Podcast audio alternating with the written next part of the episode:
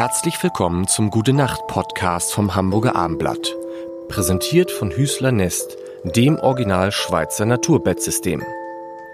Traumhafter Schlafkomfort aus nachhaltigen Materialien vom Pionier des natürlichen Schlafens bei Bett und Raum im Stilwerk am Fischmarkt oder unter www.hüßler-nest.de. Mein Name ist Lars Heider und Johannes Oerding begleitet mich durch den Dezember und ist schon da. Ich krieg, ich krieg, ich krieg Gänsehaut. Ich, ich freue mich so über diese Stimme. Ich freue mich so über diese Stimme. Ich habe mir jetzt natürlich zur Vorbereitung nicht äh, CDs eh zu Hause, aber nochmal die ganzen Videos angeguckt und so.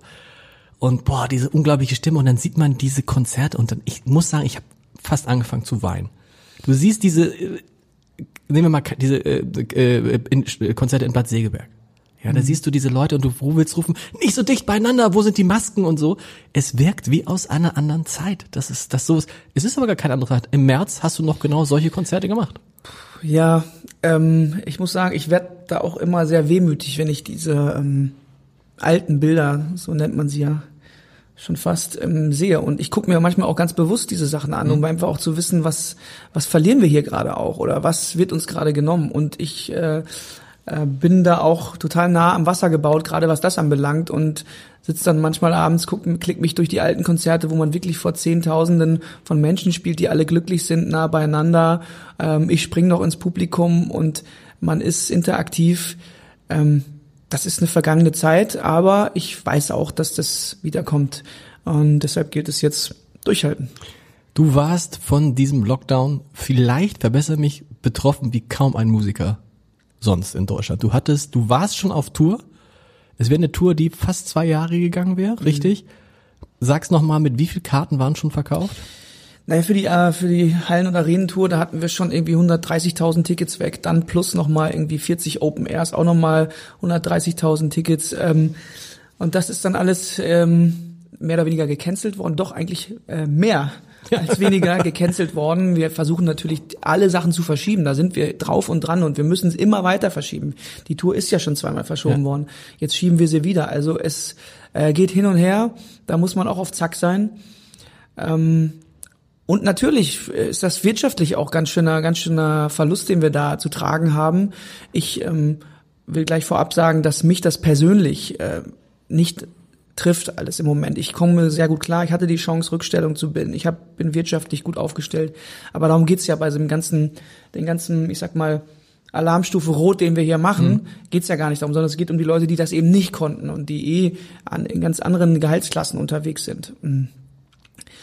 Und ja, da werde ich schon traurig und denk dann eben nicht nur an mich, sondern denk an meine Leute, die ja meine Familie auch sind. Mit denen bin ich 15 Jahre auf Tour mit den meisten. Da reden wir von 30 bis 50 Leuten. Ähm, die jetzt teilweise andere Jobs erlernen mussten. Die tatsächlich schon andere Jobs machen? Ja, also ähm, mein Sicherheitsmann ist im Fensterbau. Ähm, es gibt Leute, die arbeiten im, im, im Einzelhandel, äh, räumen Regale ein tatsächlich. Es gibt welche, die fahren im alten Land Äpfelkisten aus. Es, ähm, also wir haben, es gibt jemanden, der hat sich selbstständig gemacht als Catering oder Lieferservice für Bowls. Also wir haben eigentlich die, die komplette ähm, Bandbreite mittlerweile dabei und bis hin natürlich zur Grundsicherung, äh, Hartz IV ähm, etc. Also da sind nicht alle, die irgendwie vielleicht nebenbei noch die Chance haben, doch Kurzarbeitergeld in ihrer kleinen Klitsche oder so zu kriegen. Ähm, und das ist gerade so ein bisschen unser Fight dass wir Lösungen, wir versuchen auch Lösungen zu finden. Wie kann es denn nächstes Jahr aussehen, wenn wir noch nicht die großen Sachen spielen dürfen? Ich habe mal geguckt, das nächste Konzert, was äh, auf deiner Homepage ist, ist 31. März. Ein Konzert in, wo ist es? Ist es in, in, in Leipzig, in Dresden, irgendwie so? In Leipzig fangen wir, glaube ich, an. Leipzig. Realistisch 31. März, Hoffnung? Unter uns äh, nicht realistisch. Ja. Aber wir arbeiten auch da schon wieder an, an äh, neuen Ideen und neuen Zeiträumen. Aber selbst die kannst du ja nicht absetzen. Nee. Und du kannst ja auch nicht die, ich sag mal, die Konturentour von dem Album, was 2019 rauskam, kannst du ja auch nicht irgendwann 2024 spielen. Also dann ist ja auch schon wieder wahrscheinlich ein neues Album ähm, auf die Reise geschickt worden. Und irgendwann fängt es dann auch an, ein bisschen kritisch zu werden, sag ja. ich mal. Äh, wir haben das Glück, wir haben auch, wir sind hier und da auch versichert, was den äh, Ausfall anbelangt. Okay. Da bin ich auch einer der, der wenigen und auch vielleicht sogar letzten, die das noch ähm, auch gegen derartige, äh, ich sag mal, Zufälle versichern konnten. aber auch das zieht sich und irgendwann greift auch so ein Versicherungsschutz nicht mehr, wenn es halt nicht in dem entsprechenden Laufzeit ist. Aber das ist, das würde jetzt zu sehr ins Detail gehen. Ist auf jeden Fall alles nicht gut. Ähm, rufen, wie, wie läuft das? Rufen die Leute dich dann manchmal an und sagen, Johannes, ich kann nicht mehr, kannst du mir helfen, was geht? Wie hältst du den Kontakt zu diesen ganzen Menschen, die sich ja jetzt völlig verstreuen in alle Winde? Also wir haben uns das zum Ziel, zum Ziel gesetzt, dass wir ähm, den Kontakt erhalten. Wir haben also unsere, unsere wöchentlichen FaceTime-Runden mit alle oder machen irgendwelche Zoom, Zoom-Meetings. Ähm, hinter den Kulissen arbeiten wir ja auch weiter. Also wir, wir planen ja die neuen Touren. Das heißt, ich treffe meine Konzertagentur, meine Booker. Meine Band, die rufe ich eigentlich jede Woche einmal an, frage, wie es denen geht. Das gleiche gilt für die Crew, jeden einzelnen. Insbesondere die, die Freiberufler, Solo-Selbstständige sind, weil ich weiß, die gehen richtig auf dem Zahnfleisch gerade. Dann gibt's in meiner Crew aber auch Leute, die das Glück haben, weil sie in einer größeren Technikfirma arbeiten, ähm, mit ihrem Kurzarbeitergeld zurechtkommen. Mhm. Ähm, aber auch die, äh, da muss man halt wissen, es ist ja nicht nur so, dass den Leuten jetzt Geld fehlt, sondern denen fehlt ein ganz, ganz schön, das merke ich am meisten, denen fehlt so ein Stück Seele. Total. Also, also ich, traurig. Ich stelle ja, ich stell es mir vor, letztendlich hat man dir und euch allen ja den Beruf genommen. Also wir Journalisten können einfach weiterarbeiten.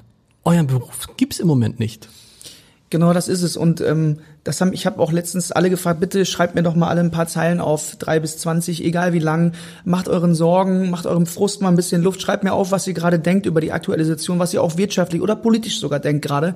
Das fand ich interessant. Ich wollte hören, wie meine Jungs und Mädels ticken. Und ähm, da war wirklich äh, der Großteil war wirklich eher auf emotionaler Ebene, dass wir sagen, wir, wir, ich mache meinen Beruf seit 35 Jahren so gerne und wollte nie großes Geld damit verdienen, aber jetzt hat man mir wirklich meine Leidenschaft, mein Hobby, mein Herz, meine Seele genommen und das macht ähm, selbst den stärksten Charakter äh, mürbe irgendwann.